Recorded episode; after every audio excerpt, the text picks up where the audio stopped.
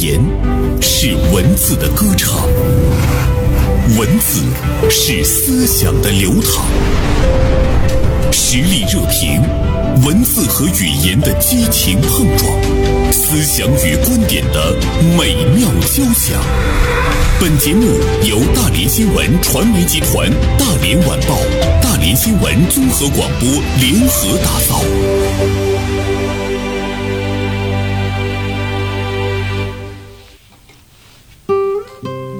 今天呢，我们来聊一聊暑期的博物馆热这个现象。今天《大连晚报》名笔视线的执笔人常华写了一篇文章，题目是《暑期博物馆热彰显文化自信》啊。呃，常华中午好。你好，袁生。嗯，同时呢，我们还请到了我们的老朋友啊，也是我们大连市著名的电视剧编剧陈秀丽啊，做客我们的直播间，也是我们的同事啊。秀丽，中午好。啊，大家中午好啊。那么说到呃，长华关注到的这个博物馆热，它究竟热到了一个什么样的程度？长华首先跟我们说一说吧。嗯，今年旅游市场可能体现更明显，就是说呃，领着这个孩子，包括青少年本身哈、搞这种这个博物馆游啊，嗯，就是博物馆热啊，应该是这个暑期啊旅游热的一个热点啊，应该构成了整个这个暑期这个旅游热度持续升温的这样一个重要的支撑。呃，我们都知道夏天大连是最凉爽的，嗯，但是我们也会注意到，在这座城市有很多的家长会带着孩子嗯到一些比较炎热的地方去， 可能他们的那个目标跟当地所具有的那种深文化厚的底蕴呐对是嗯对，比如说去逛博物馆啊，去南京啊，对啊、去这个西安呐对嗯啊。包括呢，北京啊、故宫啊什么的。哎、我知道修丽，呃，是刚带孩子我刚回来，刚回来是对吧？啊，修丽的孩子是开学上五年级。啊，也带他游博物馆了吗？去哪儿了呢？ 先问一下。呃，我们去的南京黄山这一带，嗯呃，在南京呢，主要是进行了一系列的研学吧。他嗯们到那个南京的航空航天大学去看了看大飞机，哦，然后在那个南京博物院去参观，呃，南京大屠杀遇难者同胞纪念馆嗯也去进行了参观。你当时怎么想到带孩子走这样一个线路，有这样的一些内容？他也比较愿意吗？家长其实是有着萌动的这个想法，然后市面上突然就推出了很多这样的研学的产品，嗯然后跟孩子说，那他出去看一看，他他肯定是开心的嘛。那他在整个的那个游览的过程中，你你觉得他特别认真在听，特别认真在参观，也也有一些在和你讨论一个五年级的小女孩儿。我今天中午的时候还跟那个常华老师说，我说现在这个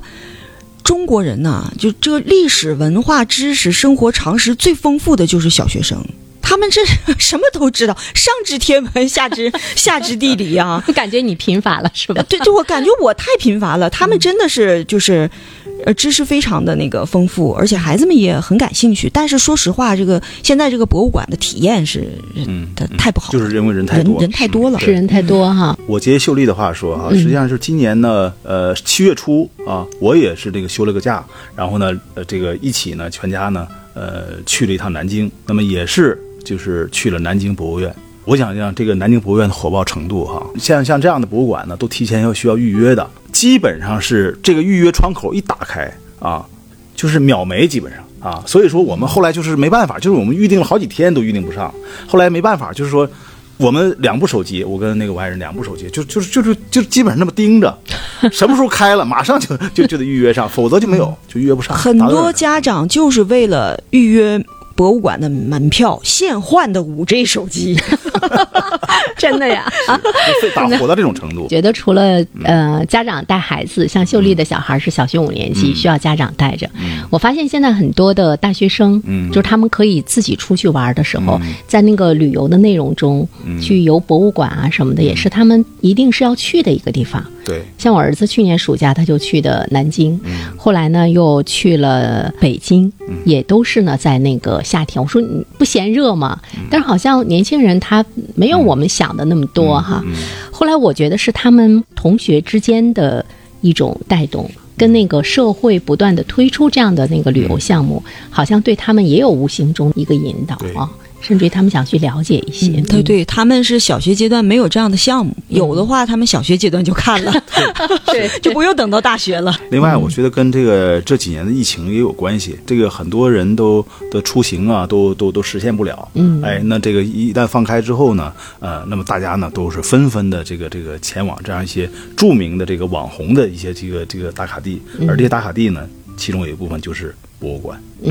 所以我看长花这篇文章说到的是彰显文化自信。我们的孩子在参观博物馆期间，包括我们呃、嗯也去这个参观博物馆期间的时候，你可能了解了我们更多的过去哈。对嗯无论是过去的那种强盛啊，那种悠久啊，甚至于那种文明啊啊，嗯在这个过程中，那种文化的自信就油然而生了对。嗯甚至我们会觉得，哎呦，我们的古人那么聪明哈，啊，在那么那么久远的年代，嗯他们就懂得运用一些我们现在看起来是一个科学的道理、科学嗯的常识，什么什么，他们已经运用运用到他们的生活中去了。嗯当然，我说的是就是跟我们的生活紧密相。连的一些生活的工具的运用，当然还有很多其他方面嗯的，就是这种文化的自信是在他，呃，真的是了解了，他还有一个这样，就是嗯人呐，你一定是通过在博物馆当中，通过透过这些文物，嗯你知道你的民族、你的国家从哪儿来，对对吧？对，一个人如果你不知道你是怎么一代一代、一辈一辈繁衍生息，变成现在这个样子，你也嗯搞不明白你未来的路要要怎么走，对对吧就是你的来处是对哪里？你的来处是哪里？嗯，嗯嗯，所以去看看博物馆对孩子来讲，肯定它是非常非常的有益处，包括成年人。嗯，我觉得有一种那种寻根的那个感觉，就是文化寻根。现在很多人都是抱着这种文化寻根的这样一个目的去走进了博物馆，也就我们能看到这样一个组这个不断攀升的这个数字啊。有这一组数字给大家说一下，嗯你看火爆的程度，就是河南博物院啊，它也叫博物院。河南博物院这个呃观众，尤其是在这个暑假期间，每天的这个人次呢是一点二万人次，那么这个数字呢是二零一九年同期的近两倍。啊，这个山东博物馆啊，接待的量日均接待量是在一万人次以上。那么七月中旬以来，这个周六和周日呢，达到了两万人次。嗯，再有就是这个，嗯，河北定州博物馆啊，那么这个博物馆应该是我们知名度并不是特别高，但就即即便是这么一个博物馆，它七月的这个接待量已经达到了四万人次，那么比去年比一九年的同期呢，增长了百分之一百八十六。嗯，就是我们从这些数字啊，就能看到啊，老百姓这种那个走进博物馆啊，走进中国传统文化这么一种热情。呃，它似乎是到了一定的时候，就是那种社会的氛围哈，所以我也特别想问问修丽，比如说你的女儿是小学五年级，她去南京啊、呃进入到呢这个博物馆中去听那些过去的一些故事，包括历史啊什么的。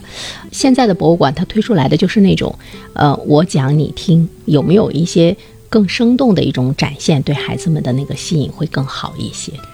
呃，它博物馆呢，它不像一些科技馆，嗯科技馆是现在什么上海、北京的科技馆，这种互动性是非常非常的对强的。现在的博物馆有一些数字展厅，但更多的还是这种文物的陈列的展示。嗯但是现在呢，我觉得它特别好的一点是，全国有这么几支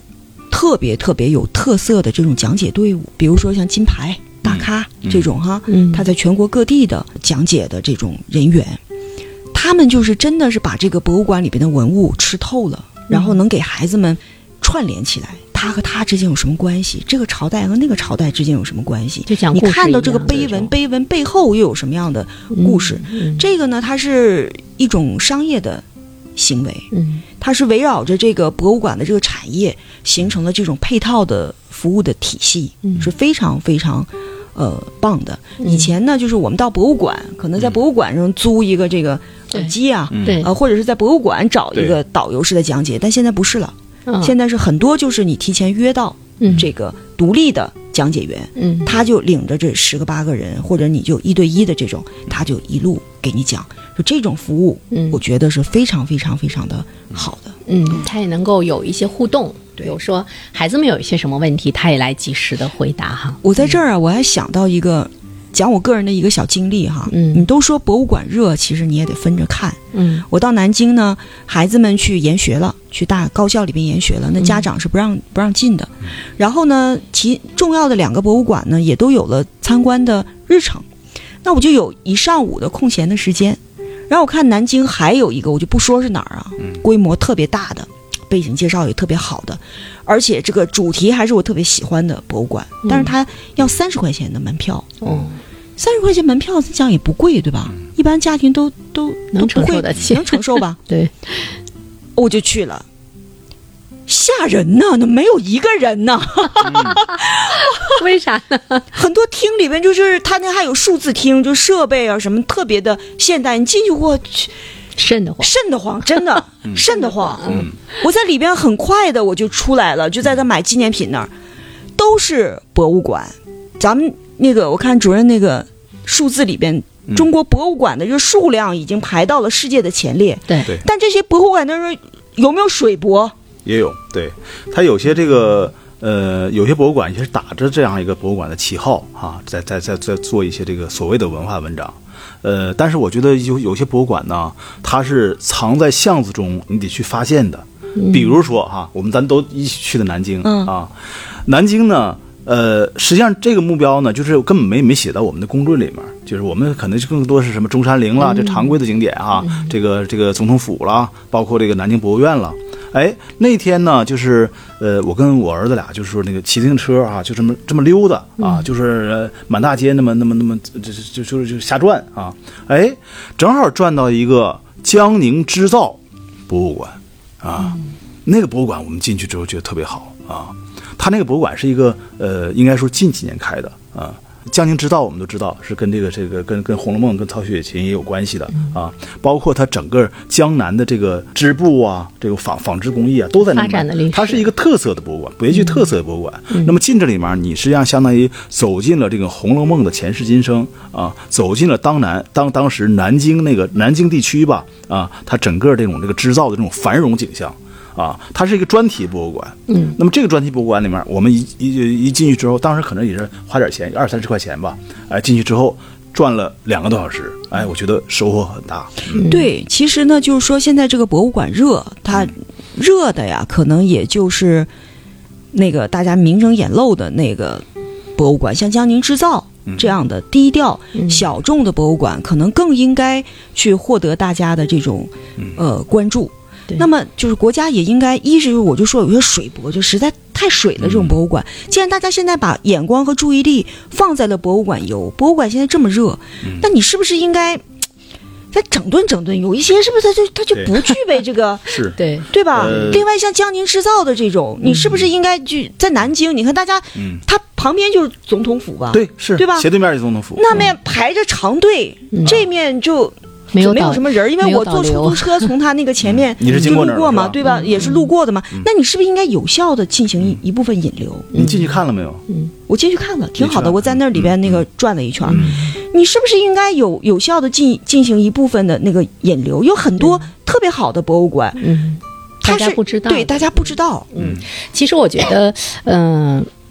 每一个人的兴趣、嗯，爱好也不一样。对，其实我觉得我们的那个博物馆，它呃除了耳熟能详的，就是嗯你你必须要去的，呃，再一方面的话呢，有一些人，比如说男孩子，嗯他对机械类的、对制造业的比较感兴趣；嗯女孩子呢，她可能会文艺一些，比嗯如说对音乐类的，或者是呢艺术类的哈。嗯就是说，我们如果能够分门别类的、更有专业的那样的一嗯些，不求大，但是有一些小型的这样的博物馆，是能够出现更多的话，它一方面是对那种大博物馆的分嗯流，另外一方面，我觉得你能够看得更过瘾，因为它是那个一脉相承下来的哈。而且有的时候你还可以亲自的参与到其中，嗯比如说那个纺布啊、织布啊什么什么的，哎，那种呃它，可以我觉互得动起来啊它才能够达到那那样的那个对那个对话的感觉。对，呃，有一年我们是去那个伦敦，嗯伦敦大小博物馆它真的是太多了，嗯它那个玩具，它它有一个博物馆专门叫玩具博物馆，嗯。特别特别的多。我们去参观的时候，除了大英博物馆那么那么宏大之外，其他很多的博物馆它都是小而美。嗯对，它也是吸引了很多人去参观，而且大家久去不厌。对，因为孩子们他会有更多的那种。触碰、那种接触，包括我记得当时就是你去体会一下过去那个开火车的那个那个感觉，甚至于它旁边给你呃创造的那个场景，就是那个火车在在过去的那个路上在行进的时候，哎，你需要有一些什么什么样的操作，哎，对于孩子们来讲，就吸引力呢都是非常的大。我觉得这个就是他对那种博物馆那种创造性的那种开发和展示嗯也挺重要哈。你看，我觉得昨前两天呢，我看了一个就是一个纪录片啊，BBC 的一个纪录片，讲那个木乃伊的啊。那么木乃伊的那个，我看了一下，就是说我们都知道是那个到看木乃伊的这这这些东西，可能是主要在这个埃及啊开罗博物馆看啊。对对哎，但是他讲了，就是说真正的几个最著名的法老的这个木乃伊啊，在哪儿呢？是在尼亚加拉瀑布旁边的这个加拿大的一个小非常小的一个博物馆里面。啊，就在那个小博物馆里面吸引了很多的游客。嗯，所以说它这博物馆真是不在大小，而在你这博物馆里馆藏的东西到底它尤其是我们现在社会，呃，博物馆热已经起来了。嗯，其实呢，作为这个博物馆的管理者也好，或者是、嗯呃主管部门吧，这也应该更好的开拓一下，嗯开拓一下那种思路哈。博物馆有很多的展示，也运用了一些现代的对那个那个这科个技。嗯应该是我觉得现在博物馆呢，它这个就是这是一种文化自信的表现。嗯啊，那么文化自信它实际上是双向的。双向推动的，嗯，那你从游客的角度来讲呢？哎，我在参观博物馆，这个呃，听博物馆的这种这个讲解员讲解的过程中呢，嗯我逐渐的这种树立起这种民族的自信和国家的民文化的自信，嗯是吧？哎，我们的国家这个悠悠五千年的历史嗯啊，然后近距离的接触啊，这些这个中国传统文化和中国这种呃几千年的这样的一个历史文化遗存，跟他们面对面的啊，形成这种呃这个这种这个这个文化上的对接和交流。嗯，那么这是一方面啊，这是让这个孩子们真正这个跳出书本书本啊，真正触摸到中国厚重的这种这个历史文化。嗯，啊，从而。这个激起他们的文化自信，这是一方面。那么从博物馆本身呢，它也在想出更多的办法来引导和这个树立起这个呃民众的这种文化自信。你比如说啊，这个像敦煌，敦煌它在好好多好几年前就已经推出这种这个数字敦煌了，因为它这个也是一个保护措施啊。它在之前就做大量工作，把这个所它所有的敦煌的彩塑啊全都数字化了啊，输入电脑了，形成那种这个整个一个环幕的一个效果。因为敦煌将来可能越来越保护的会越来越严格了，开放洞窟也会越来越少。但是呢，我们可能通过数字敦煌就可以看到，呃，整光耀史册的吧，这种这个敦煌彩塑。那么还有，你比如说这个呃，在南京博物院，包括这个陕西的这个历史博物馆，它在这个真实的这种历史文物啊、这个之外啊、还设计了很多数字博物馆。那么这些数字博物馆呢，它实际上是对这个现这个实打实的这些博物馆的一个非常有效的补充啊、让这个呃游客呢沉浸式的体验这种这个历史文化的这种力量和魅力。嗯，有种身临其境。我看有些博物馆，它会拿出一个特特别大的空间，做那种三百六十度的球幕的那种效果，也有很多人他会去那个观看哈，这个也都是很吸咱引大们呢家。，嗯我觉得还应该警惕一点啊，就是说，什么东西它一旦说什么什么热，它这个热它就有退热的时候。嗯，再者呢，就是说像博物馆啊这样的地方，复游率非常低。去过一次，然后你要再去第二次的这种几率、这种比例，它一般的博物馆和旅游景点有这种对统计是很低的。那么其实现在呢，对于当下的中国人来来讲，这种博物馆热，它还是存在着一种我去打个卡，我去发个朋友圈儿，从众的那种。哎，对，嗯好像大家都领孩子去了，我要不去，是不是就少点什么啊就少点什么，落下 什么，推高了这种热度。反倒我觉得，就是经历了这个疫情之后的这种旅游消费的释放，它降降温之后，反而能凸显出可能体验呐、感受啊什么嗯的也会更好一点。我知道秀丽的意思。其实真正的让参观博物馆成为我们的一种生活方式，对和生活习惯，它才能够真正的让那种文化自信啊。呃，历史的了解啊，浸润到你的生活这个中别发烧。再着呢，这个去参观博物馆，咱也不是说非得就孩子小的时候怎么怎么样。其实这应该是贯穿他人生始终的一件它就是一个不断学习的过对程。嗯一个爱好。有的博物馆就你喜欢，你可能会每年都去和他去见一面，然后去看一看。像一个老朋友一老朋样友。那现在又有几个呃家庭和家长对孩子有有这种教育和规划？其实有的时候参观博物馆还是要做一些功课和准备的。对除了现场的讲解，对如果你没有做好功课和准备的话，对，也是我也属就是于想说这个问题，白就是有想了说这个问题就是那说，这样我们嗯，广告时间到了。社会热点，传媒观察，穿透共识，寻找价值，实力热评，谈笑间，共论天下事。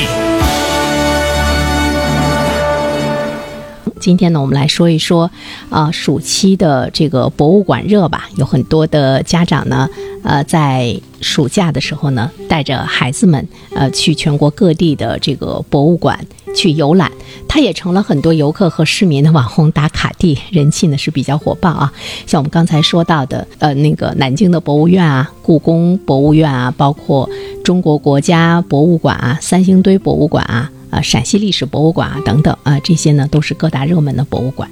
大家是不是真正的去获得了一些？ 还是说我到那儿照张相，或者是我回来之后跟大家讲一讲，我真的是带孩子去过了。那么如果说孩子他的这样的一个体验，他自己并没有留下特别深的印象。或者是他并没有获得一些什么的话，可能你下一次再说去博物馆，他就没有那种新鲜好奇了哈，因为他没有获得，他甚至于在其中他没有感觉到对他自己的那个呃知识的拓展啊带来一些什么样的这个影响和推动力啊。所以刚才我们也说说事先的那个功课，其实还是要要做的啊。这个我我觉得是非常非常有必要的啊、就是我们在做这个攻略的时候，我们可能是这个把博物馆写进了我们攻略之中，但这是只只只是第一步啊、啊，比如说我们去这个南京博物院啊，那么在去南京博物院之前啊，你应该是呃有必要看一些东西的啊，有必要做一些文化上的准备的。那么实际上，你看，像我去前一段去南京啊，当然原来也呃零零星星知道一些哈，但是呢，呃，南京的这个宾馆里面，它宾馆里有些书可以那个借来看的。嗯，我在用用用宾馆两天时间呢，我把那个一本书给翻完了，就是那个《南京传》啊，哦南京传》是写的非常那好的。嗯阅读力还是老强嗯了。嗯 那么厚的一本书 嗯啊，是然后也是这个白天出去玩儿，晚上就翻翻书，既这个了解了当地的一文化遗存了，同时呢，你还借助一些书籍的力量，进一步强化你对这座城市的这个更深的了解。因为有些你是在这个通过这个讲解啊，嗯包括我们的听那个录音设备也是还是皮毛，所以说。通过这样一种方式呢，我们可能就有意识的去找一些东西去看，另外我们有意识地去找，嗯，比如有一些你在书中看到了，你突然之间在博物馆中遇见了，你就对有一种特别惊喜你的就感会觉， 哎，形成哎，这是我见到一个老朋友，精神对我们话还。真是就是在那个这次带孩子去研学的过程当中，团儿里边有个小姑娘，她就一路上拿着一个研学单儿，嗯，就是她在出发之前，针对于要去的每一个景点儿，比如说明孝陵啊，然嗯后那个博物院呐、她都提前做了一些功课。然后呢，她提出了一些自己的问题，哦嗯，拿着这个研学单儿走的，哎，你看我老师，我这一步可是怎么怎么回事儿？她是带着自嗯带己着问的题准去的备的，然后带着问题去逛的这个嗯那博他是物馆。很喜欢嗯历史，呃，我我感觉他就是这样的一种学习习习惯。 习惯。所以说为什么我刚才嗯这个这个是说它这个是是彰显出文化自信这样一种方式，就是说这个博物馆热啊，它实际上是更多的不是说这个我们看到的是一种旅游现象，它实际嗯上是一种文化现象。我在去逛博物馆之前，我肯定要要要做一些文化上的准备的。他即便没做，他也嗯应该有这个意识去做的。那么这样呢，就是无论家长也好，孩子也好呢，之前看的过程中，包括回来啊，它这形成一个闭环了，就形成一个文化的闭环了。这样呢，假如回来就是我不说别的吧，就假如写篇小作文，嗯是吧？孩子去了一趟博物馆，嗯写一篇小作文，对那个南京的感受啊，对南京的这些这些呃明孝陵也好啊，包括明城墙啊，包括这个南京博物院的这些一些感受，他他要能写下来，他本身也是对他的这个这段这个文文化考察的一段梳理，嗯这就非常好。像你刚才说到的考察、文化考察，嗯比如我们说，哎，给孩子赋予那种考察，嗯比如说以 嗯前我们会觉得太宏大，哈，那好像是我们成年人做的事儿。像刚才秀丽说到的那个哎，小学生他事先都有一些问题的那嗯个积累。其实我觉得就是激发他的一个主动的一种探索，嗯而且他在参观博物馆的过程中，怎么样能有搜集资料、去积累、去发出疑问、去探索、去寻找自己的答案。我觉其得实这个对本身就很 其实说到嗯这儿哈、我倒真的就是一下子触动我。我觉得家长们带着孩子，你真的不不不必一家一家博物馆的去打卡。把一个弄你透就就真好的找到一家博物馆，就像刚才常老师用常老师说的这个方法，嗯你去前面你用多长时间啊，去做一些文化上的积累，然后拿出你自己的问题和研学单儿，然后在一个时间到一个城市一个博物馆，嗯你带着问题去去看，然后回来的时候你再找一些相关的书籍对，再去印证你在博物馆里看到的这些东西，嗯再形成一点自己的见解。嗯我觉得这套方法论是非常非常的他好重要的像才是真正的研学。啊，对？吧？比如说，你可能带着孩子去了，呃，像秀丽说的，我就我就参加一家博物馆，嗯呃，甚至我在这个博物馆中，可能就对，因为它也是分门别类的嘛，我可能就对这样的一个类别比较感兴趣。那么我参观完之后，可能。你也可以带他再去当地的书店，当时你就通过书店去查询一些什么，包括你看长花，他说他住的宾馆，他就有一些书籍的那样的一些推出哈，他就会给孩子带来一个系统，也养成了他怎么样去把一个知识点搞懂的这样的一种习惯和精神。另外，我觉得参观博物馆吧，其实它真的不是一个特别单一的一个行为，就你参观前、参观后，包括你的日常，都是可以去。培养他，激发他，把参观博物馆成为一种习惯和生活方式的哈。正好昨天下午听了一场，在我一个朋友的那个他的那个场所举行的一场管乐沙龙，其实呢都是我们呃传统的一些乐器演奏，像什么排箫啊、陶笛呀、竹笛呀、什么的哈。有一些乐器我是第一次听说，我也是第一次看见。听他们在演奏的时候，我就觉得太美了。完了，我就联想到我们今天做的这期节目，我就在想，我经历了这样的一场传统文化熏陶之后，如果说我有机会去参加一下我们的呃古代的这些乐器陈列的介绍的博物馆，那我肯定一定要去。我真的想追根溯源，我真的是想了解，对哎，他们是什么年代诞生的？它哎是一种什么什么样的原理？带着问题，这是最好的。我有一个方式吧，给大家嘶推荐一下，就是说什么呢？我们买书啊，我觉得到每一个这个博物馆，博物馆里卖的书，一定要关注一下。啊，因为博物馆卖的书啊，很多在书书店上是买不着的，在网上是买不到的。而这些小书，你看似不起眼的一些书，恰恰它是给你提供了一个重要的这种这个文化补充，嗯。你看我这个这么多年吧，去一些地方，假如说看了一些博物馆，或者看了一些那个古迹什么的，我一定会在这个行囊里面放几本小书的。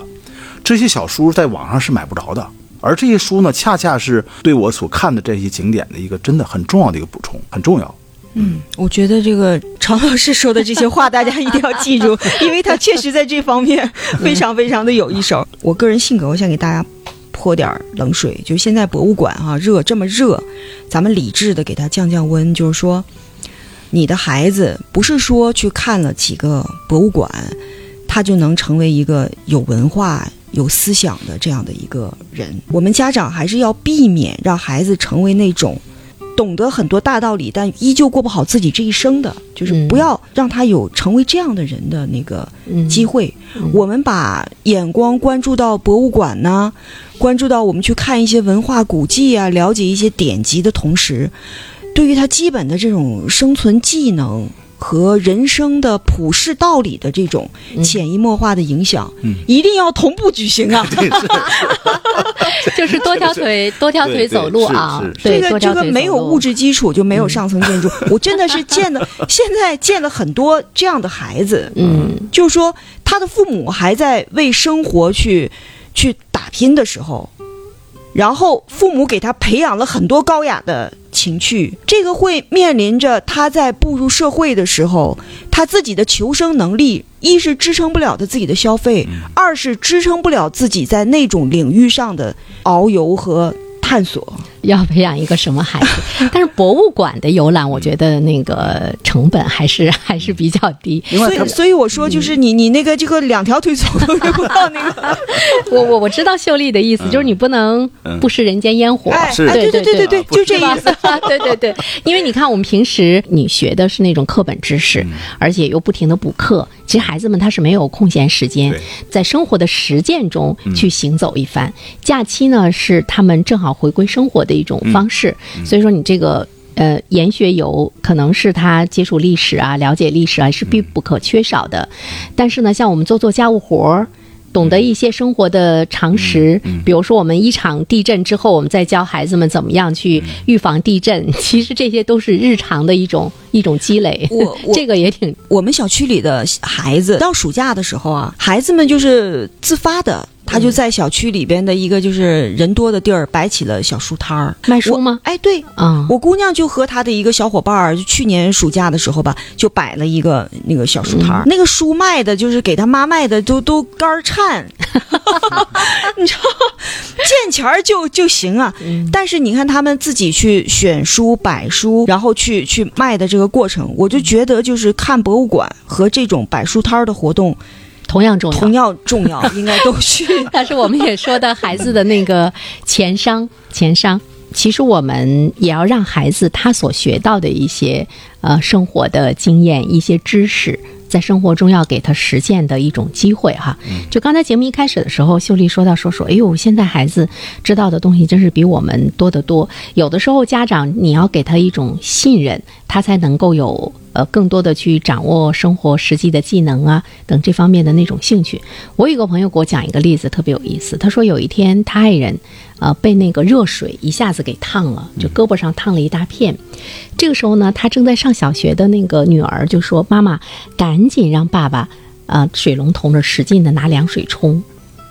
这个是孩子从书本中学到的，但是呢，无论是他还是他爱人都不相信。他就跟他爱人讲，不要放在凉水下面冲， 不要放在凉水下面冲。最后呢，就是那个那个胳膊上起了一大片的那个水泡哈。后来他了解，他孩子说的是对的。那我怎么听说是抹什么牙膏什么的，能能起效果？就是一开始的嗯啊时一候，一定要拿凉水不停的冲，不停的冲哦，就是把它那个温度给那个降低嘛。因为我的这个朋友，她是一个全职妈妈，这件事情之后呢，她就特别懊恼，她从此就变成了一个爱学习的人。她说：“你看我丈夫那么辛苦，在外面挣那么多的钱。”结果呢，我发现我还没有孩子懂得的基本常识多，我甚至于不能够给他在生活方面，我不能够提供非常好的保护也好，呵护也好哈。从此之后，他就成了一个特别勤奋去学习的所以妈妈，说生活中往往需要一些催促你学习的契机。对，是吧嗯而且孩子，其实我觉得我们有的时候我们不要小看他。后来他就把那个课本拿过来说：“妈妈，你看书上就是这样说的。嗯但不不信任孩子嘛，孩子他也不知道书上说的这个东西是不是真的在生活中他有实际的那样的一个效果。所以我觉得假期吧，我们跟孩子的那种互动。让他在生活中发挥他的那个作用，包括让他动手去做饭，动手去干一些家务活儿，都会让他在未来的社会中成为一个有用的人。 我觉得这个挺重要的。回过头来，咱说博物馆啊， 好像扯远了啊。就说这个什么呢两条腿走路吗对，你看像那个它博物馆的一个一个一个最重要就是让我们知来处明去处，是吧？嗯呃，而那个知来处明去处呢，不单纯是对对对我们的孩子啊，对家长也是一样的。嗯，啊，我们家长不一定比孩子知道的多，是不是？就刚才说更的急于去逛博物馆的其实是大人，不一定是孩子。 对，对 都需要补课。就像那天我们讲《长安三万里》的时候，嗯在电影院，孩子就就有孩子问家长、说：“哎，为什么这个里面的人上身都比下身长？为什么那个马那么肥？”嗯啊、那有一些家家长了解到，就会说、是怎么怎么回嗯事？我们是从壁画上，它是有来处的，嗯哎，怎么怎么样？那有些家长就不知道，有些对家长说。整错了吧？他们是不是？ 提升这种文化的这种底蕴呢，是家长和孩子共同啊、呃努力的事情。你说那个那个那个全职妈妈那个事儿哈，他这个生活中催促你学习的动力啊，往往需要一个契机，而这个契机呢，去看博物馆的过程中，恰恰能给你提供这种契机。比如说哈，比如我去南京南京博物院，那么我可能对南京博物院的所有的这些呃展品呢，我不一定都能记住。但我恰恰可能记住其中的一个了，而这一个呢，激起了你的某一方面的兴趣，有可能就是会影响这个孩子的未来的一生。哎，我可能就对这方面不但深入了，他有个知识体系的一个建设，我可能就这一点，我可能深挖下去啊，那么逐渐的形成自己的一个知识体系了。主观能动性的去学习，我觉得蛮重要的。呃，我们也看到过，就是我们对小学生的那个教育哈，其实呢跟跟别的国家会有一些不同，他们可能是更多的想让孩子们主动的去探索一些什么。所以说有一些人他说：“哎呦，在国外呢，他们会让小学生写论文儿。”他就会觉得好奇怪，小学生怎么能写论文儿？其实就是你不要把它看作一个特别宏大的一个东西，哪怕你去博物馆，你发现了一个什么你感兴趣，呃，你去查资料，写清楚它的来龙去脉，你呢可以。用你现代的那种见识，还有你的这个年龄的这样的一个角度，你去谈对他的一些那种看法，真的是你就可以形成一个属于你的论文。孩子们他会特别有成就感，因为是他通过书本、通过查资料、通过思考，哎，形成了一个他自己的，其实没有对错，嗯，对吧？哎，对他的那种那种探究，我觉得这个时候你就会让他有兴趣。就是他就不会出现像秀丽说到的，就是我去了一趟，我就不想再去了，嗯因为博物馆陈列着那么多的东西，他这个他兴会趣、啊，一件一件的去了对解。兴趣嗯是最好的老师嘛。那这个还是在于我们家长怎嗯么样带着孩子正确的逛博物馆，不去从众，对，不去从众，不去盲不是走马的观花。对，不盲目打卡，不是走马观花，不是说非得所有的博物馆都去一遍，对对，掌握这套方法论是更重要的。对，了解自己的孩子，呃，怎么样让他跟我们的传统文化有更好的一种贴近？尽管我们说这个热是需要冷思考，但是他走进去了，总比呃不接触要好，兄弟。是，呃，对，是、嗯这虽然现在可能博物馆热嘛，存在一些、呃这样那些那样一些这个不如意的问题，但那啊已经开始了， 但是那种我觉得这种热呢，恰恰是这种这个体现出这种这个呃、嗯我们还有提升的空间，嗯同时呢也体现出这种文化传承这种动力嗯和目标，这很对重要。我觉得一个人，嗯、包括我们想了解自己，想了解我们所在的这座城市的时候，嗯想了解国这个国家的时候，嗯、就是因为你重视，对嗯，你想去了解，嗯，你你现在大家都已经有需求了，对那么下一步。国家呀，对于这种博物馆的建设，是不是对我们不用非得奔赴那些大城市对才能看到这些好的文物？那么一些中小城市是不是也可以去着手嗯建立一些这样的？而且我觉得每一座城市都应该有它的博物馆，对因为每座城市都有历史。对，你到任何一个城市去旅游的时候，嗯其实有好多都是很片面的，只有走进博物馆才能了解它的全貌哈、包括它这个巡展也很重要。嗯就是我可能不一定去南京，不可以不一定去西安，对嗯但它有些它这个它这个镇馆之宝呢，或者是一些这个重要的展品呢，它可以巡回到其他城市来展，对这也是很好的方式，对作为一种嗯对主题展来呈现这。社会看上的有识之士啊，企业家们掏钱 啊， 把博物 文物弄到大连来哈、这个文物弄到大连来，真的是这就座是城市作为巡展嘛，啊，对，嗯巡展是一种很好的方式，在家门口就可以看到祖国各地的文物。所以这个文化的熏陶，我们很期待啊，我们很期待。好，再次感谢常华，感谢秀丽做客我们的直播间，期待下次啊。嗯，好，再见。嗯。当所有思绪都一点一点沉淀，爱情究竟是精神鸦片，还是是寂寞的无聊消遣？香烟映成一滩光圈，和他的照片就摆在手边，傻傻两个人，笑得多甜。开始总是分分钟都妙不可言，谁都以为热情它永不会减，除了激情褪去后的那一点点。